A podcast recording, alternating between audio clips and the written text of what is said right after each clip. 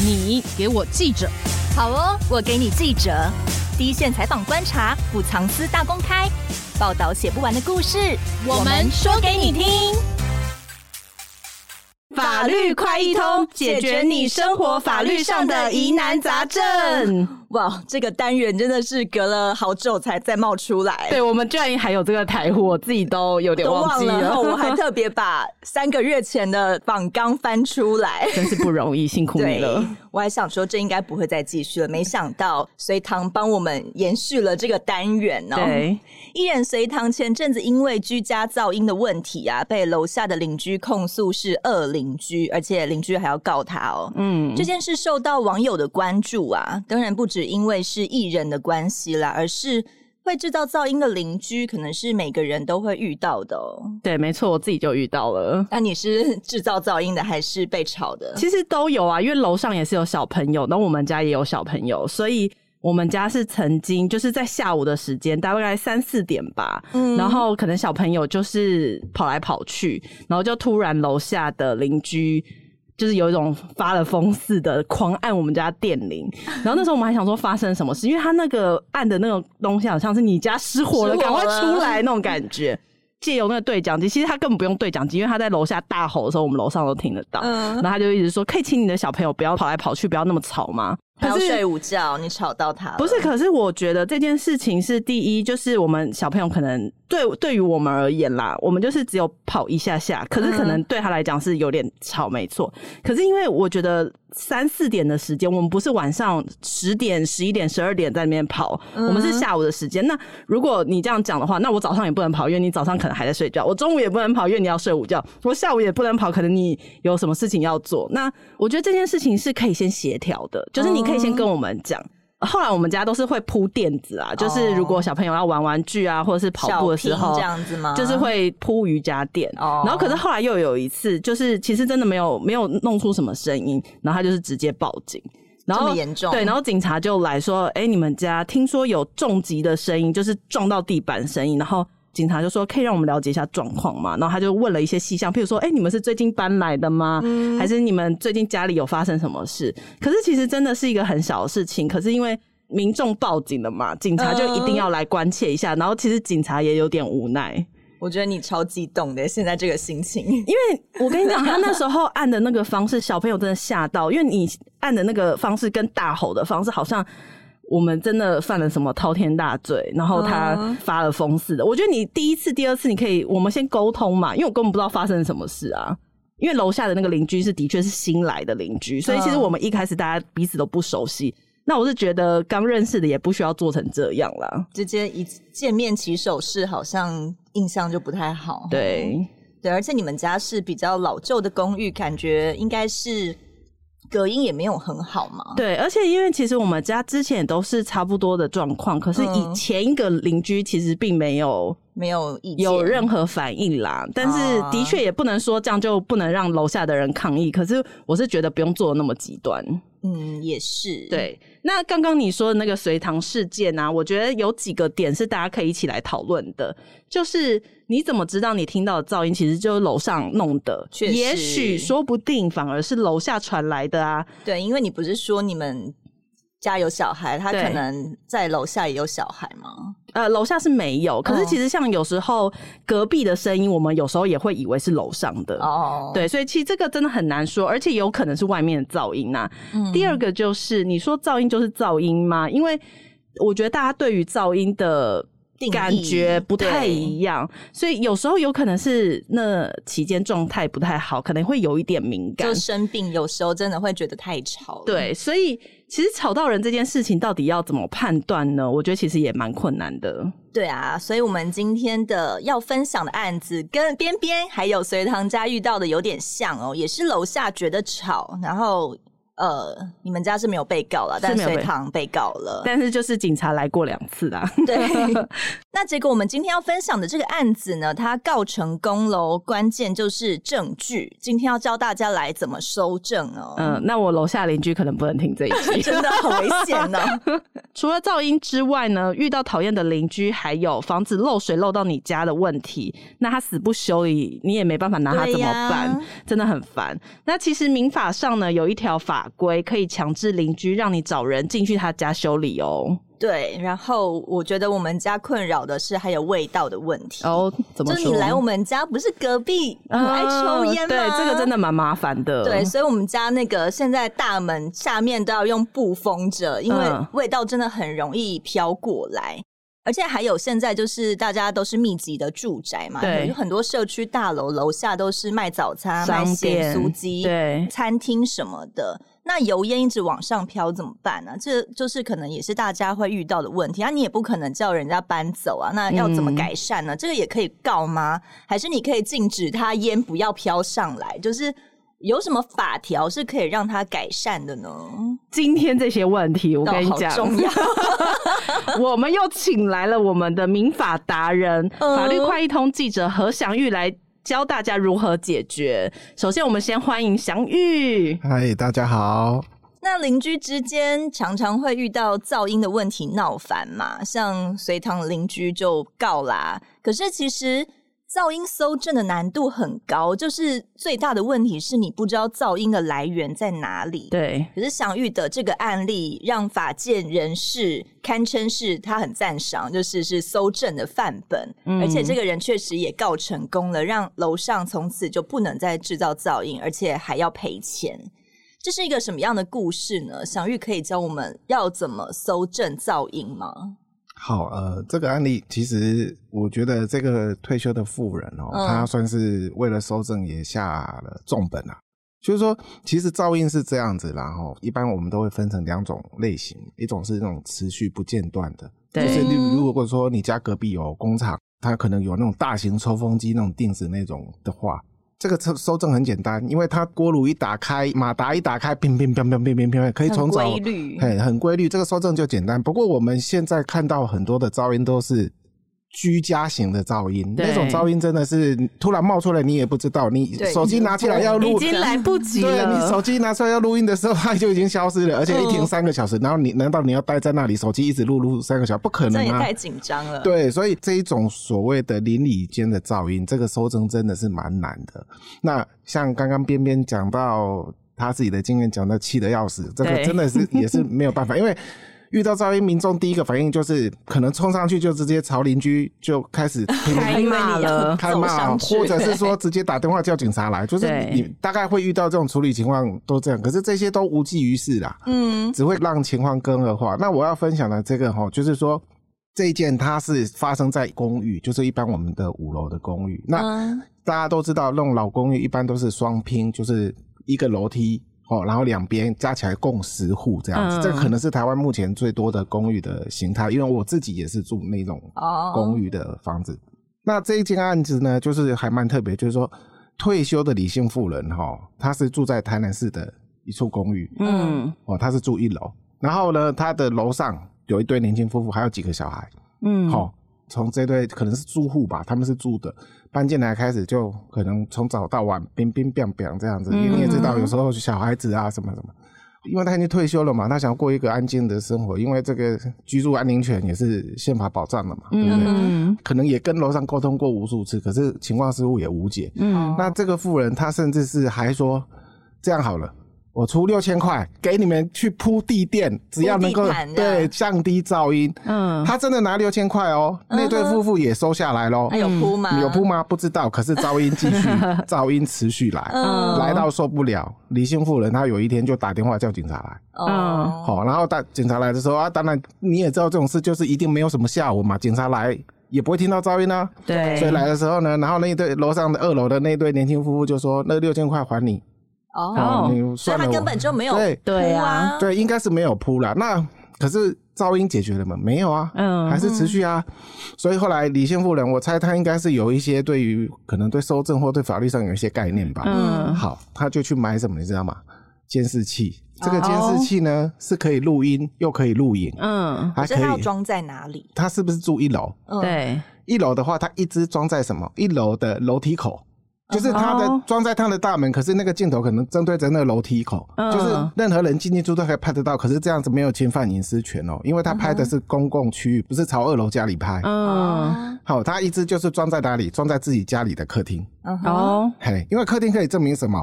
如果说录录录录录到凌晨三点，砰砰砰砰，嗯，虽然没有办法测分倍数，嗯，你不知道声音到底有多大，嗯，可是法官开念就会听，就会觉得说，呃，凌晨三点不应该会有这种声音出现的，对，对，好，他就装了，然后呢，他就开始录，二十四小时一直录，录录录录录录录了几个月之后，他就直接向法院提告，嗯，就是要楼上赔钱，然后呢，要楼上从此禁止他们有发出任何的噪音，这样子。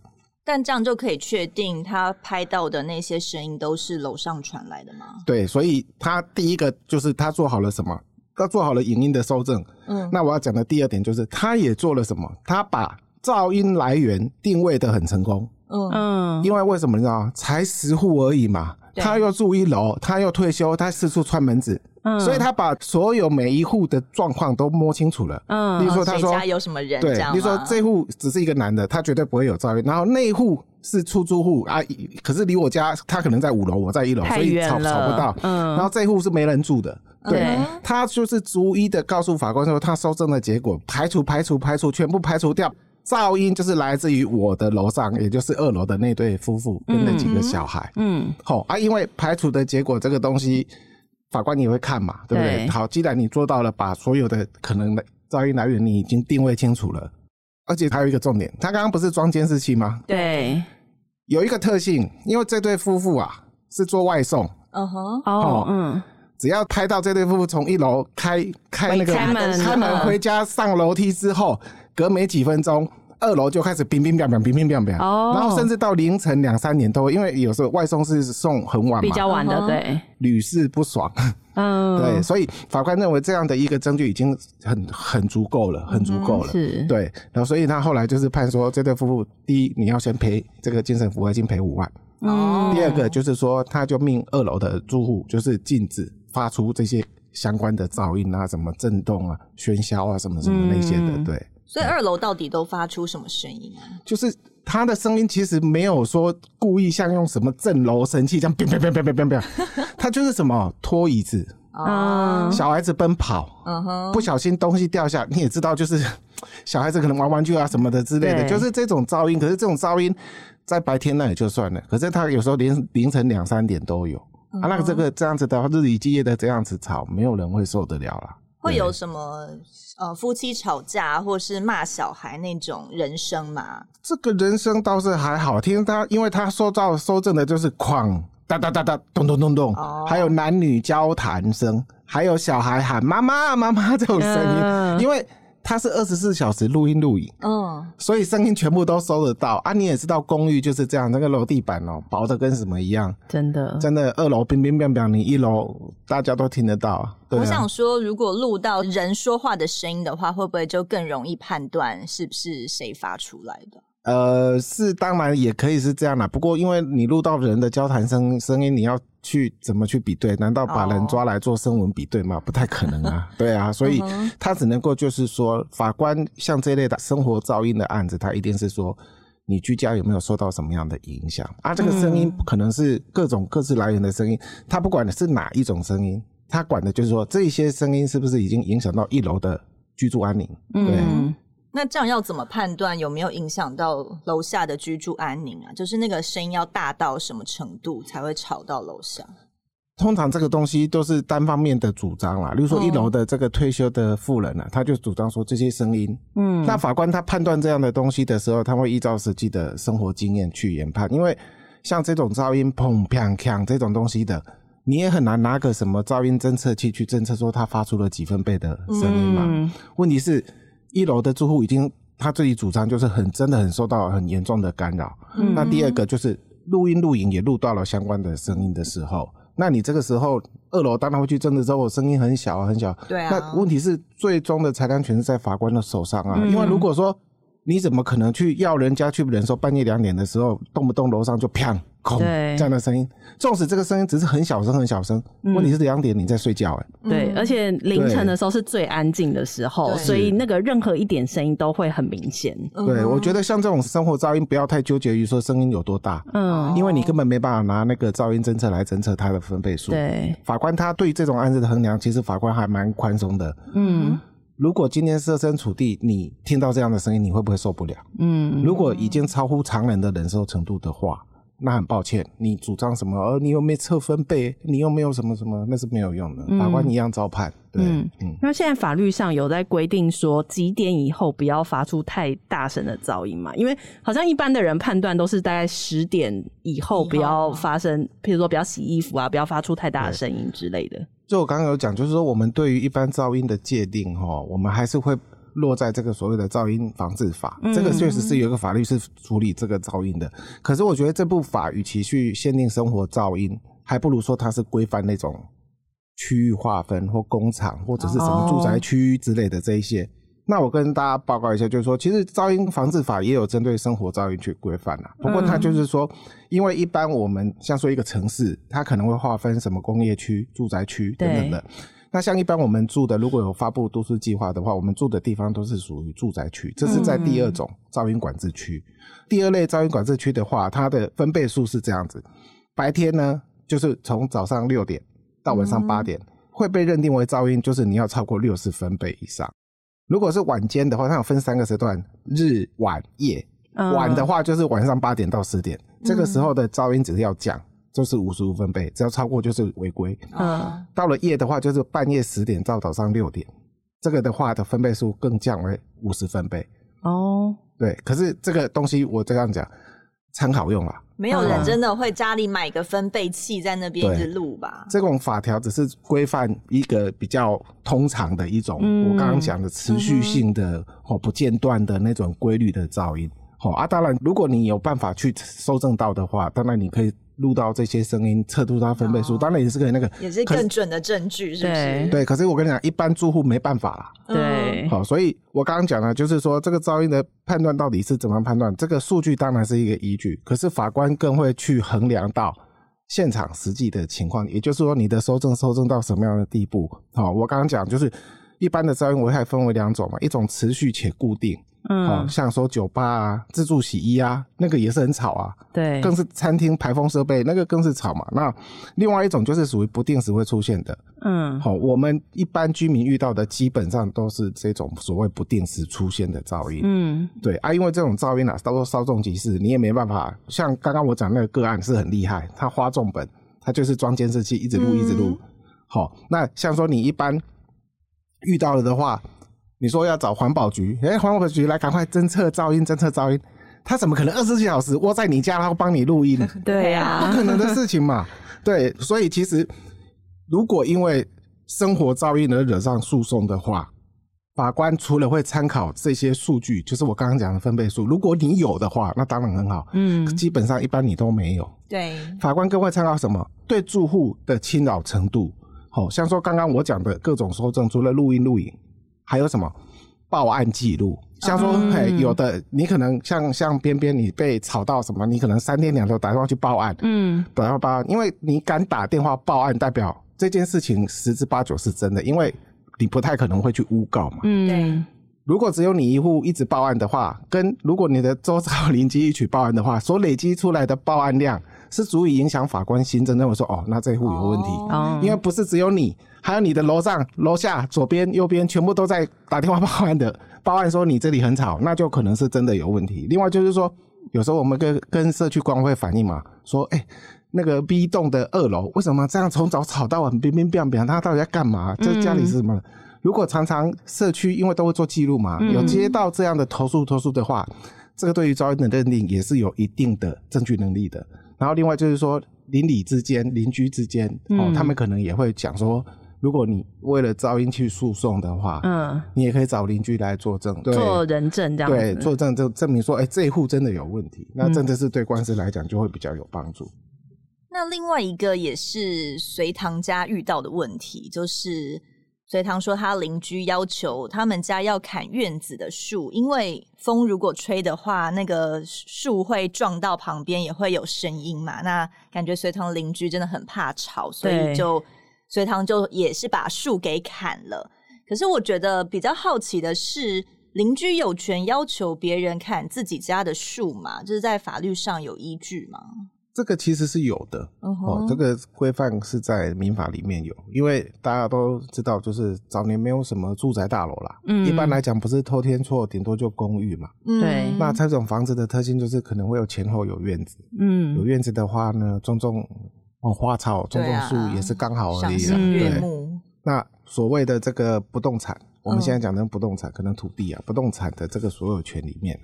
其中有一部分规范到，就是因为针对这样的一个种树什么什么的，嗯、可是你树一种可能会扰邻，可能会影响到邻居，树、嗯、也会长大。对，所以民法上它会有做一些限制，就例如说，如果你的对于你自己的土地利用，嗯，哦，可能有影响到其他人的话，嗯、那个是可以排除的。那民法还特别针对种树的这个来列出一个条款，哦，是啊，第七百九十七条有提到啊，说。土地所有权人啊，哈，他遇林地植物之枝根有逾越地界者，得向什么植物所有人请求相当期间内易除。嗯，讲白一点就是什么？讲白一点，白话。讲白一点，就是说这块土地 A 是我的，嗯，那边边你有一块土地 B，我们是相邻的，嗯，然后你在你的 B 的这一块土地里面种了一棵树，结果这棵树呢，枝叶长过来了，树叶侵占到我的林地，嗯，我的土地。如果说影响到我的对于这块土地的利用的时候，我可以说，哎、欸，把树给我砍了，嗯、欸，因为你影响了，不是说砍掉整棵树，而是砍掉什么？过来的影响到我的土地的，因为大家对于土地呀、啊，嗯，一直都存在着二 D 的观念，就是只有地面上才是我的。其实对于土地的利用哈，我们民法规定是三 D 啊，就是说什么整个空间，哎，你这块土地对不对？的上面，嗯，也是你有你的权利，下面往地底也有你的权利，地底也有，对，地底也有你的权利，对啊，哎，如果说你要。埋一个水管穿过我的土地，嗯，我可以主张我的权利啊！我为什么要我为什么要让你？其实这个东西法律也有规定，如果真的非得在我土地埋水管，你才有水用的话，嗯，我要容忍，可是你要付钱哦。对，有这样的对，这个这个以后如果我们有机会再谈。我们今天讲的纯粹就是讲植入的部分了，所以他有提到就是说。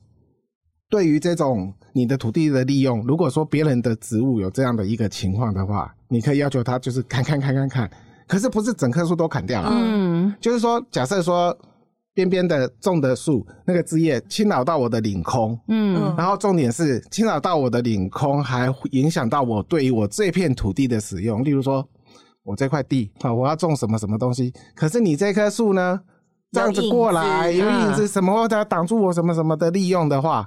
那我可能就可以请求法院，就说这部分影响到我的砍掉。嗯嗯。可是你的树枝伸过来，我可能只是在一楼，我只是盖个一个小小的铁皮屋。嗯、那我那个铁皮屋有没有要干嘛？那这样代表你没有影响到我的使用的话，嗯、我就不能够要求你砍。对所以我不能只是因为我真的这块地就是我的，其他人都不可以过来。这棵树算什么？我就不想让它过来，这样也不行吗？没有到一定要非得不可以的程度，因为他其实有讲到一点，甚至是土地也有讲到，就是说啊，土地所有权除有法令限制外啊，其行使利益的范围基于土地，这刚刚我们讲的就是土地的上下，所以就代表是立体的概念。嗯，如果他人的干涉无碍于其所有权的行使，是不得排除的。嗯，好，例如我举个例子好了，假设我们都知道，我们有很多电缆嘛，电塔嘛，嗯。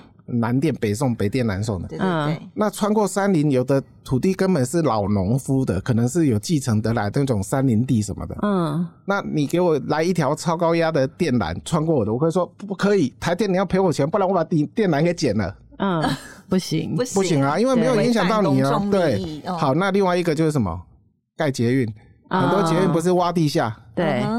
那我们也知道，有时候捷运那个挖那个隧道啊，捷运通过的时候，不是上面房子会震震震震震。对对，那你可以因为这样说，哦，你的捷运挖经过我的土地的下面哦，地下，地下哦，嗯，你给我把轨道给我封了，不可能嘛？对对，所以不是说你有这块土地。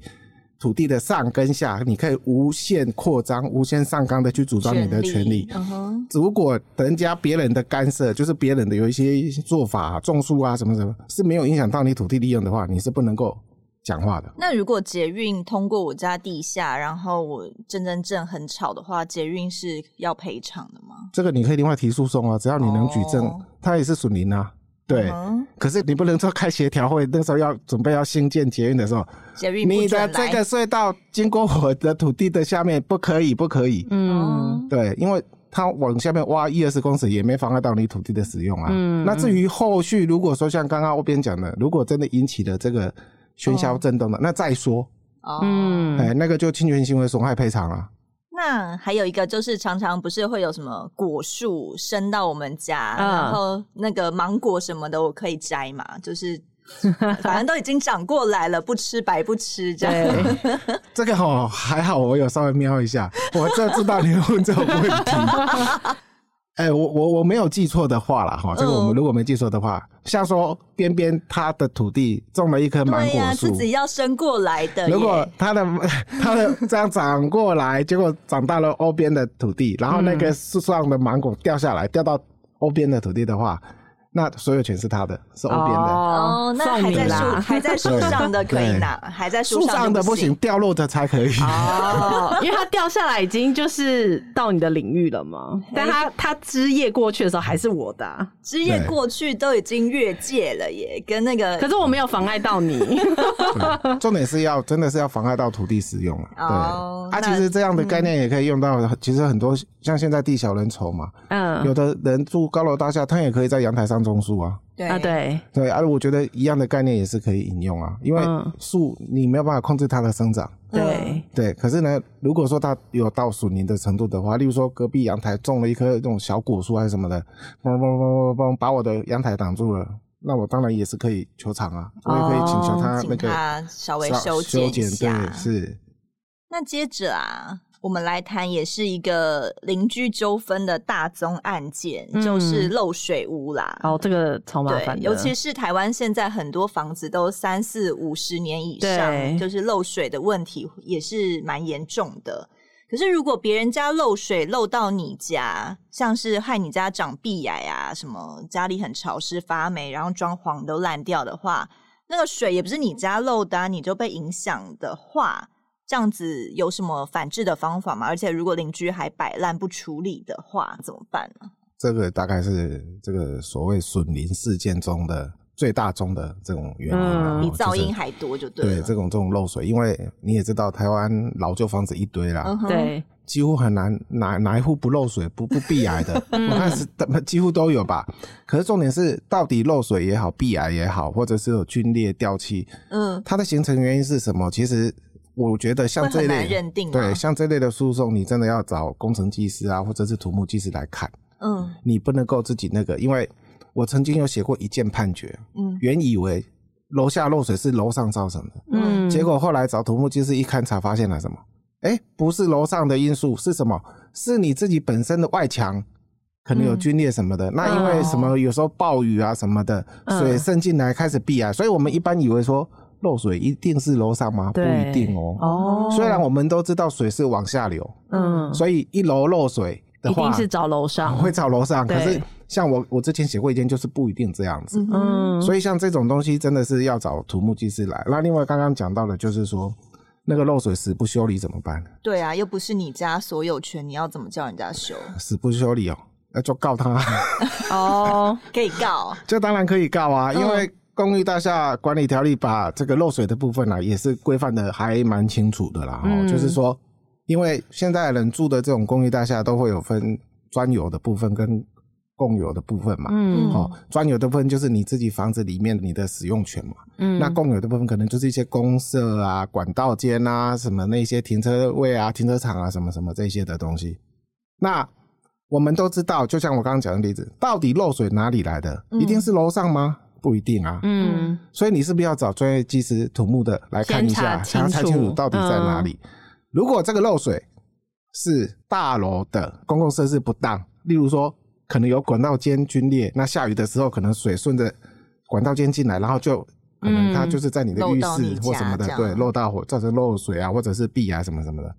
那因为这个大楼管道间是属于整个社区的公有部分，嗯，谁要出钱？社区管委会要出钱哦，就是我们常常缴的管理费。对，这是就是社区要出钱。可是呢，嗯、如果技师抓到说，哦，管道间故障的因素是因为楼上的住户，嗯，给人家偷偷在管道间开凿了一个洞，或者是把管道间封起来，嗯，造成楼下漏水，那这是谁造成的这个情况？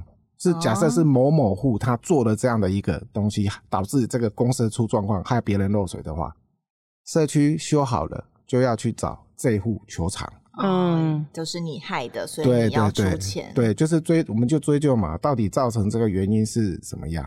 如果是有其他户人为的破坏，那当然是他要赔钱。如果他可能就是太老旧了，有时候就是你也没办法去找到到底是有哪一个始作俑者，他就原因就是老旧、龟裂。嗯、你也知道台湾一直在地震，嗯，对啊，有些老房子摇一摇，这里裂那里裂啊，就渗水啦，就漏水啦，雨一下大就漏水，你也不知道到底怎么来。所以他的对于这种东西是有规范的。那另外就是说，有时候漏水的地方，像可能住公寓的都会遇到，嗯，这个漏水可能是真的是楼上。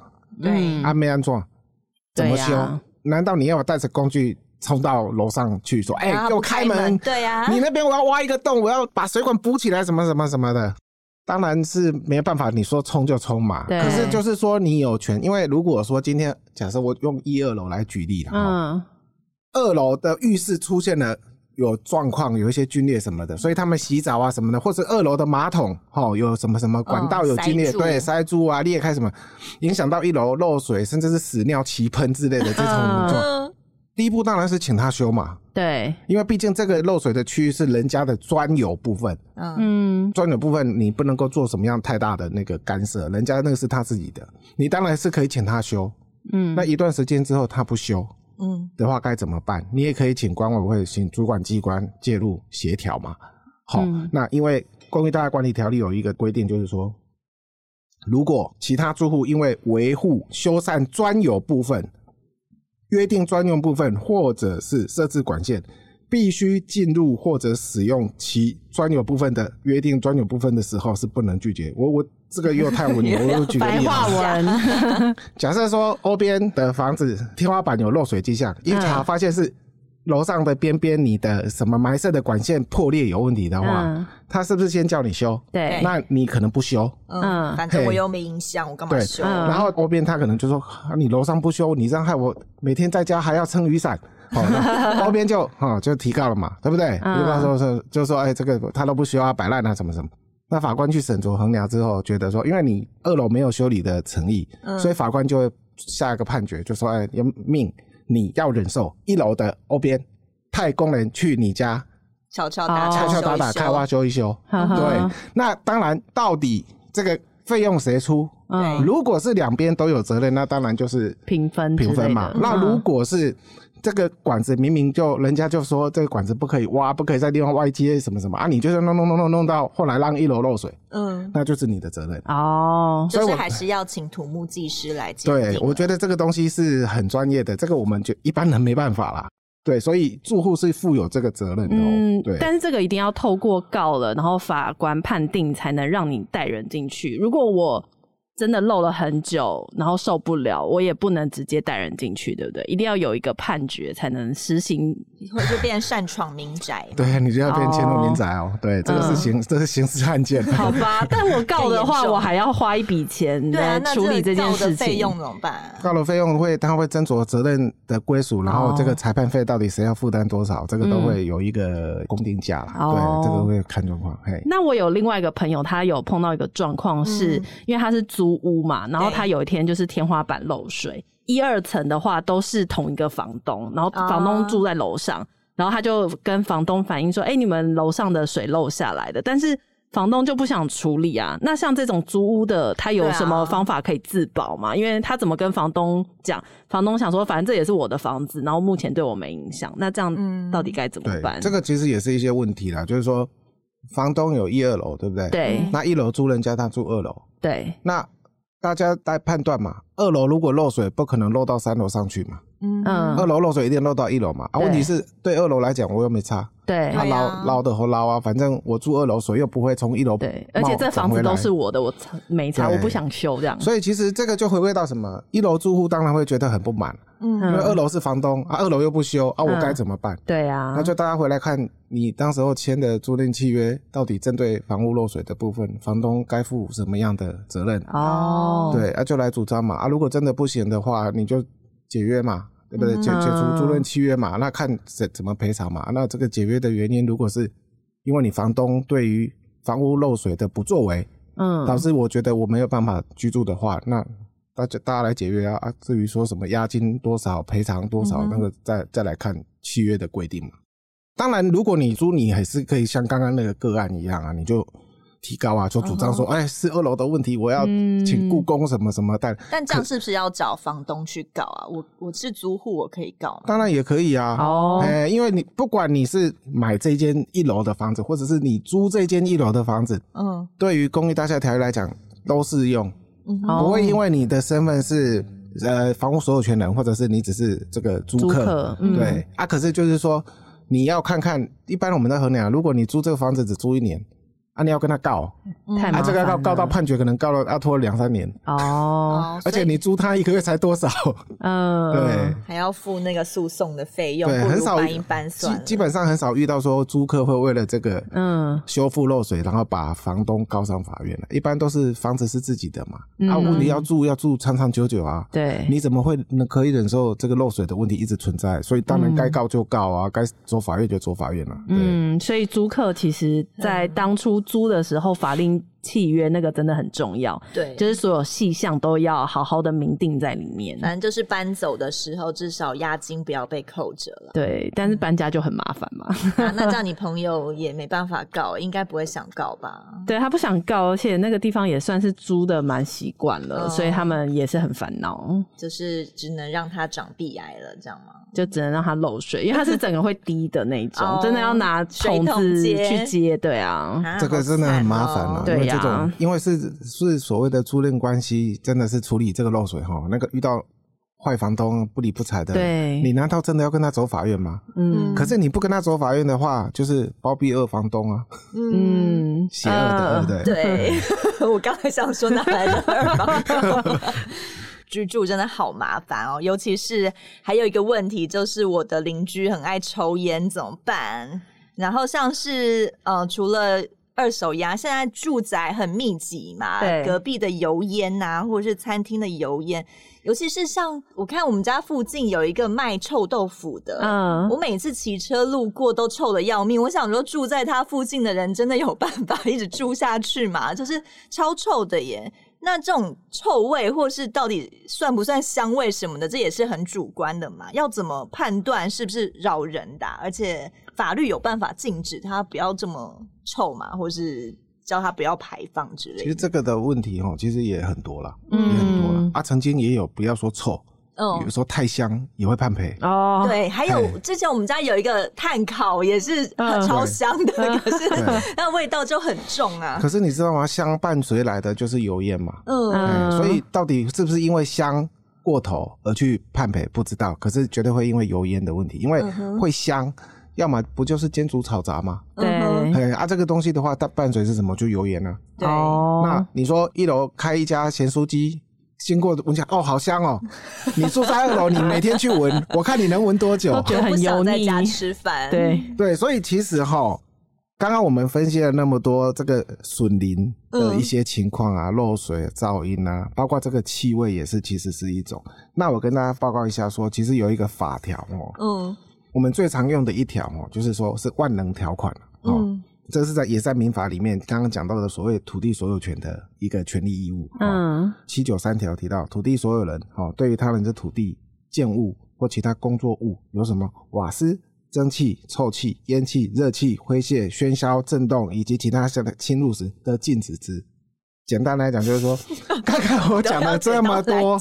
只要你的土地有产生出刚刚我讲的瓦斯、蒸汽、臭气、烟气、热气、吹雪、震销什么什么的，影响到我的土地，我可以要求你不可以禁止你。哦、嗯，对，就是提出诉讼来是禁止啊。所以这个的话，就是真的是几乎包双包害啦。因为你看嘛，瓦斯、蒸汽、臭气这些东西的，嗯，大概就涵盖了刚刚甚至是你讲的烟味，它就是臭气啊。嗯哼，咸酥鸡太香，其实它也是臭气啊。嗯，因为闻久了不舒服啊。那其他的油烟、热气什么，这个都差不多，就是这些。所以这个条款就是基本上一般打官司就是拿出来用。那这样是要叫他咸酥鸡不要卖了吗？这种东西很吃个案啊，我们也不能够说违反了这一条你就不准开店。对啊，因为这个条款后面还有其侵入轻微嗯，或者按土地的形状、地方习惯认为相当者，不在此限。这是什么意思呢？对，如果你是轻轻的干扰我一下，嗯，偶尔干扰我一下，偶尔香一下，偶尔香一下，我不可以对你说什么什么什么什么的。我举一个例子好了，我之前有写过一件，就是那个在天母的一个老牌的豪宅，嗯，好，它它是公寓式的，就是我不知道它那个构造是怎样，反正哈，每两户就是背对背，我们的住宅的设计都这样。那种房子前后前，因为有阳台嘛，什么的那些，嗯、后面都一般摆什么，就是什么厨房啊，对，洗衣机啊，好、嗯、或者排油烟机啊，都全部就往后面吹嘛。嗯、它这两户呢，屁股对屁股，所以呢，两边就是什么互吹，至少有三条管子嘛，嗯，油烟嘛，抽油烟机，然后瓦斯的那个强制排气，嗯，热水器啦，热水器就是这样吹。他们都说，哎、欸，你这样影响到我啦，喷过来喷过去，然后就要开始告啊，嗯。其中一户就是锲而不舍，一直告，嗯，告了六年多，到最后还是败诉。为什么？他主张对面那一户的那三管朝着我吹，我这边是主卧室，哎，嗯，这样吹进来，我每天闻你这些闻到饱，这样子。可是呢，我跟你讲，这种东西也不是你讲了算啦，嗯，实际的情况到底怎么样？法官有时候就会，甚至是本人去看，或者是请法官助理去看，嗯，然后勘察的现场觉得说啊，没那么严重吧，因为两户其实有。距离一段的距离，对。嗯、然后呢，被告的这一户呢，其实他是这样的，他的这几根管子其实是先怎么样排放到自己阳台。有时候那种老房子阳台不是都还会自己做一个什么铝铝窗、铝门窗这样子围起来隔着这样子。然后呢，他铝窗再开一个百叶窗嘛，嗯、他就说我的烟。哦，都是这样子，先到阳台空间，嗯，然后再稀释掉之后，再从那个百叶窗这样飘出去的，嗯，而且我有二十四小时都开着抽油烟机吗？二十四小时都煮，我有二十四小时都在洗澡吗？对，啊、对，法官就觉得说，这样的干扰其实是相当的轻微，嗯，你一天抽油烟机合理啦，抽油烟机开才开个几次，你一天那个热水器也才开个几次，对不对啊？刚刚我提到就是说。如果你的这个情况是按照土地形状、地方习惯认为相当的话，就是怎么不在此限。嗯、所以法官认为说，你这样的一个这个排烟，其实对于邻居的干扰是非常的浅的。嗯，所以对方不能够来主张说，哦，你这受到这样的一个侵害得禁止。再加上这种房子，其实全台湾多的是。对啊，有哪很近啊？对，都盖得很近，然后又那么靠近，然后那样子，那你要告这个告不完啊。嗯、所以后来就是说，他法官就是依照这种地方习惯，就是大家都这样嘛，你也没比较特别啊。嗯。然后重点是那个影响又非常的轻微，所以最后就判那个提高的败诉。那通常这种气味也不太可能用什么仪器去测污染，或是测浓不浓。对，要怎么举证呢？就譬如说，如果像欧边。隔壁的邻居一直在抽烟，那我，想要告诉他说，可以请你不要一直抽烟了吗？会影响到我，那他也没有办法举证这件事情。其实像抽烟的事情哈，如果像后边那个，我可以禁止他抽烟吗？对呀，对不对？邻居不是最常这样吗？因为呃，很多社区几乎都会有这样的一个问题在，那烟味可能是往上飘，可能往旁边飘，嗯、你也不知道，你也没办法控制。楼下那户动不动就一直抽烟，烟味都飘上来，嗯、我飘上楼上，我的阳台晒满衣服，对，烟味全部都卡在那个上面。二手烟会致癌耶，这不是单纯喜好的问题。对这个东西，可是我只能这样讲了，就是说我刚刚提到就是专有的部分，你房子里面你要做什么事？是没有办法用什么法令去，甚至社区规约你都没办法去禁止人家房子里面不可以干嘛？因为我是在房子里抽。对，因为这个是专有部分，《公寓大厦管理条例》它有针对专有的部分有相当程度的保障，因为那个是你自己的地方啊，你怎么可以用规约来说我不可以在家里面干嘛？哦，所以这个很难禁止。对，所以如果在家里抽烟的话，你还真的拿他没办法。嗯，对。可是呢，我们最常看到的是什么？因为在家里抽烟会被骂嘛。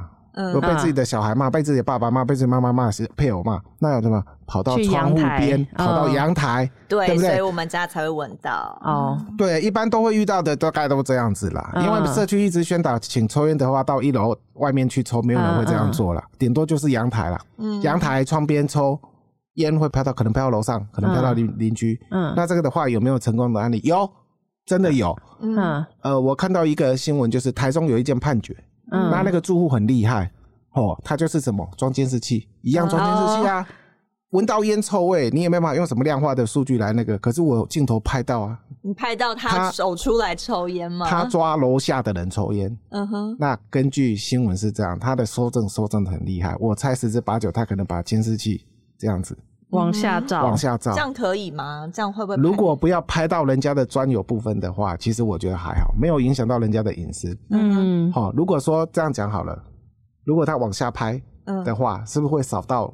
楼下的阳台，对啊。那我没有拍进去的话，我是不是就不妨碍了？可是你抽烟的人，如果你是趴在阳台栏杆上这样子抽烟，手还是会往外，就拍到了，就看到了。常常拍，常常拍，一直拍，搜证累积到一定的量，嗯，就去告了。结果还真的告赢了，告请他赔钱，他请他说不可以在阳台抽烟，这样子禁止，就是有这样的一个情况，所以还真的有啊。所以我刚刚讲。这种笋林，不管是漏水也好，噪音也好，或者是烟尘污染，其实都很很吃这个收证嘛。嗯，对，所以说你说像隋唐到底会不会成，其实我们还有待观察。那这样不就是我们买房子前，或是你真的要租哪一间前，你要先去调查一下你周边的状况啊？这个很难吧？对啊，那这样我们要做哪些功课才不会踩到恶邻居的雷啊？就是你真的住进去，你也不可能。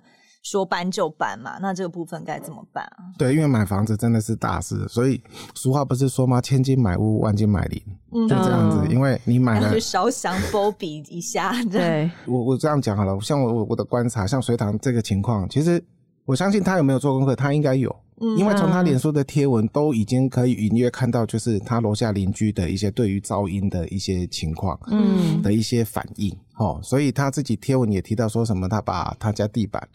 加高三十公分，嗯，然后那个他们院子种的那棵树也因为邻居说啊，这个树啊摇来摇去，摇来摇去很吵，嗯，他就把它砍了。所以他大概也知道楼下邻居状况，所以代表他应该是在这个社区，可能是有打听了一下，可能是跟街坊邻居问一问，可能是房仲有跟他讲一下说这栋的一些邻居之间的风评什么，所以他应该有做一点功课。我后来跟那个房仲业就聊一下说。他太轻忽了邻居的这个攻击力。嗯，你真的要撇开所有的邻居困扰的话，你就去买一户透天厝啦。嗯，绝对不会有问题啊。楼上没人，楼下没人，就这块土地上就只有你们一户，这个最简单嘛。嗯，啊，如果像现在的人，谁不是住公寓住大楼？对，没有这个财力啊。对，没有这个财力，所以其实哈，像像像这样的一个情况，他去做一些打听，可是呢。台湾人你也知道，讲话都比较保保守，比较含蓄。嗯，啊，老卡明明的是只能笑诶，你跟他，你只会讲说 哦，楼下那个，楼下那个怪怪的啊，不敢直接说啦。啊，你左左边那一户哦，明明就是每天半夜就在那乒乒乓乓，没有，他可能在学乐器吧，晚上会有时候会敲锣打鼓这样。我们都讲得很保守，很含蓄啦。对对，可是呢，真正住进去了。度点啊，你得摘啊，对，哎，你就发现说，哇，晴天霹雳，怎么跟当初跟我想象的不一样？嗯，就也不是一两天的问题，要一直忍受的话，就会没有办法。对，因为重点是你这个是买的，你不是租的。嗯，租的的话，可能忍一下，租金赔一赔啊，算了，我不租了，我走了吧。一买就是几千万甚至上亿的房子，对，这个功课根本就是要好好的做，好好的做。对，这个因为一买下去的话，你真的没办法，受不了。你就只能贱价脱手啊！哦，oh. 对啊，不然怎么办？所以这个买房子是大事，所以大家一定要，不管是你去看它的地段啊什么之外，你更要注意的是邻居，嗯，到底是什么样的长相？嗯、对，这到底要怎么看？一般来讲的话，如果是你是透过房仲，嗯，好啊，房仲当然有那个义务要帮你打听到底这里的情况到底怎么样。可是房仲也不住那里啊，对、嗯，他常常去社区这样带看带看带看。对于邻居到底是怎么样，他或许有耳闻，可是他不一定很清楚整个的一个细节。对呀、啊，那他为了要把房子卖给你，他一定讲说这里的邻居哦，每个都天使一样，都是天使邻居啊，哦，大概拢对立有告贺，都都最后搬进去，然后再住样变色。所以其实他也就卖掉，卖掉。对，所以与其这样，就是向街坊邻居打听一下，说，哎，这栋楼还好吧？请走你想要买的地段，这样子。对，先去走。那如果假设今天。你透过房仲带卡去了某一栋的建筑住宅大楼，嗯、哦，你可能就是有空，你就可以去一楼哦，跟街坊邻居、跟管委会哦这些聊一聊之外，如果你要再更认真一点的话，你可以找邻里长哦。问一下，因为买房是大事啦，除了避免有恶邻的出现之外，你当然也不想买到凶宅嘛，嗯，对不对？所以一并全部就是，你就这就是多去问，甚至是连辖区的派出所，你都可以去聊聊。如果说今天你要买的是在当地一个指标建案，你也可以去找派出所聊天啊。哎，还有什么代志不？有没有小飞侠啊？哎，有没有人忘了呼吸啊 之类的等等的，对不对？哦、所以当然啊，如果说有听到什么哦，那个有一户很怪哦，他会在半夜的时候做法，铿铿锵锵铿锵锵，从晚上敲锣打鼓到天亮的话，那你就要注意了。嗯、哦，对，当然做功课是一回事，真的买了搬进去，到底会不会突然间猪羊变色？你也不知道。如果邻居没有跟你讲实话怎么办？对啊，是真的有啊，像说之前我写过那种凶宅的，嗯，啊，明明就是。楼下就有人那个啦啊！问题是 旁边邻居没有人一个人敢讲话。对呀，对啊，就常常就会有这样的情况啦。就因为因为这种东西有时候讲了太多社区的负面资讯，是会影响房价的。嗯，所以基本上社区的住户如果说，哎，他明明这个社区的中庭就有一个小飞侠，他怎么死都不会讲，他们一定会想办法把消息封锁。就是他搞不好自己还想把房子卖掉了，他干嘛跟你讲？对，所以其实我要讲就是说，买房子是大事。那呃，除了房子之外，邻居更重要。对，嘿，因为你买了之后，房子怎么样都还可以修缮。对，哦，如果漏水、壁癌什么的，你的邻居你有办法修缮吗？很难呢。对啊，对，而且重点是你跟他是就是每天都要在同一个社区里面走来走去的。嗯，对，所以这个东西就是要调查。所以有一些比较极端的、比较有钱的，他要在这个社区买豪宅什么什么之类的，他甚至有时候会先租。比如说，我对 A 栋的十楼有兴趣，嗯，哎，我查了一下 B 栋的三楼在出租，我宁可租个半年，嗯，我租进来看看，我看看这个社区到底什么奇奇怪怪的情况，嗯，我在社区就这样东混混西混混，管委会聊一聊，社区布告栏看一下有没有布告贴出说啊啊三楼有疯子啊，大家要小心，或者是这电梯里面不是都会贴那个公告吗？对，去观察一下就可以约略掌握了这个社区的情况，再决定要不要买。因为一户都是几千万、几亿的，嗯，这个不是开玩笑的，真的是不是我们的困扰呢？对，什么几千万、几亿，对啊，一千万就很多了，好不好？对啊，我说实在话，花那么多钱，你也不想要。你说像水塘买一户那么多钱，结果他现在上新闻，对呀，你你觉得他如果他还可以重新选择的话，他会要吗？好啦，那感觉好像去调查一下有没有恶邻居，也是需要碰运气的。对，嗯、因为有些恶邻居真的会摆烂啦，就是反正这是我的房子，我也不会搬走。那真的是在买房子之前，大家真的是要拜拜一下，睁大眼睛的去拜拜，或者是去请走一下那个地方，多跟邻居聊一聊。说不定会对你有帮助啦。对，希望大家未来买房子啊，或者是租房子啊，都可以遇到好的房东或者好的邻居，或是真的遇到恶邻居，听了我们这一集告人也会顺利一点。对，就是如何搜证啊，给大家多一点方法。嗯，希望有帮助到大家。对，今天谢谢祥玉，好，谢谢谢谢大家，拜拜拜。更多精彩的报道，请搜寻 VIP 大 U 点 com。联合报数位版邀请您订阅支持。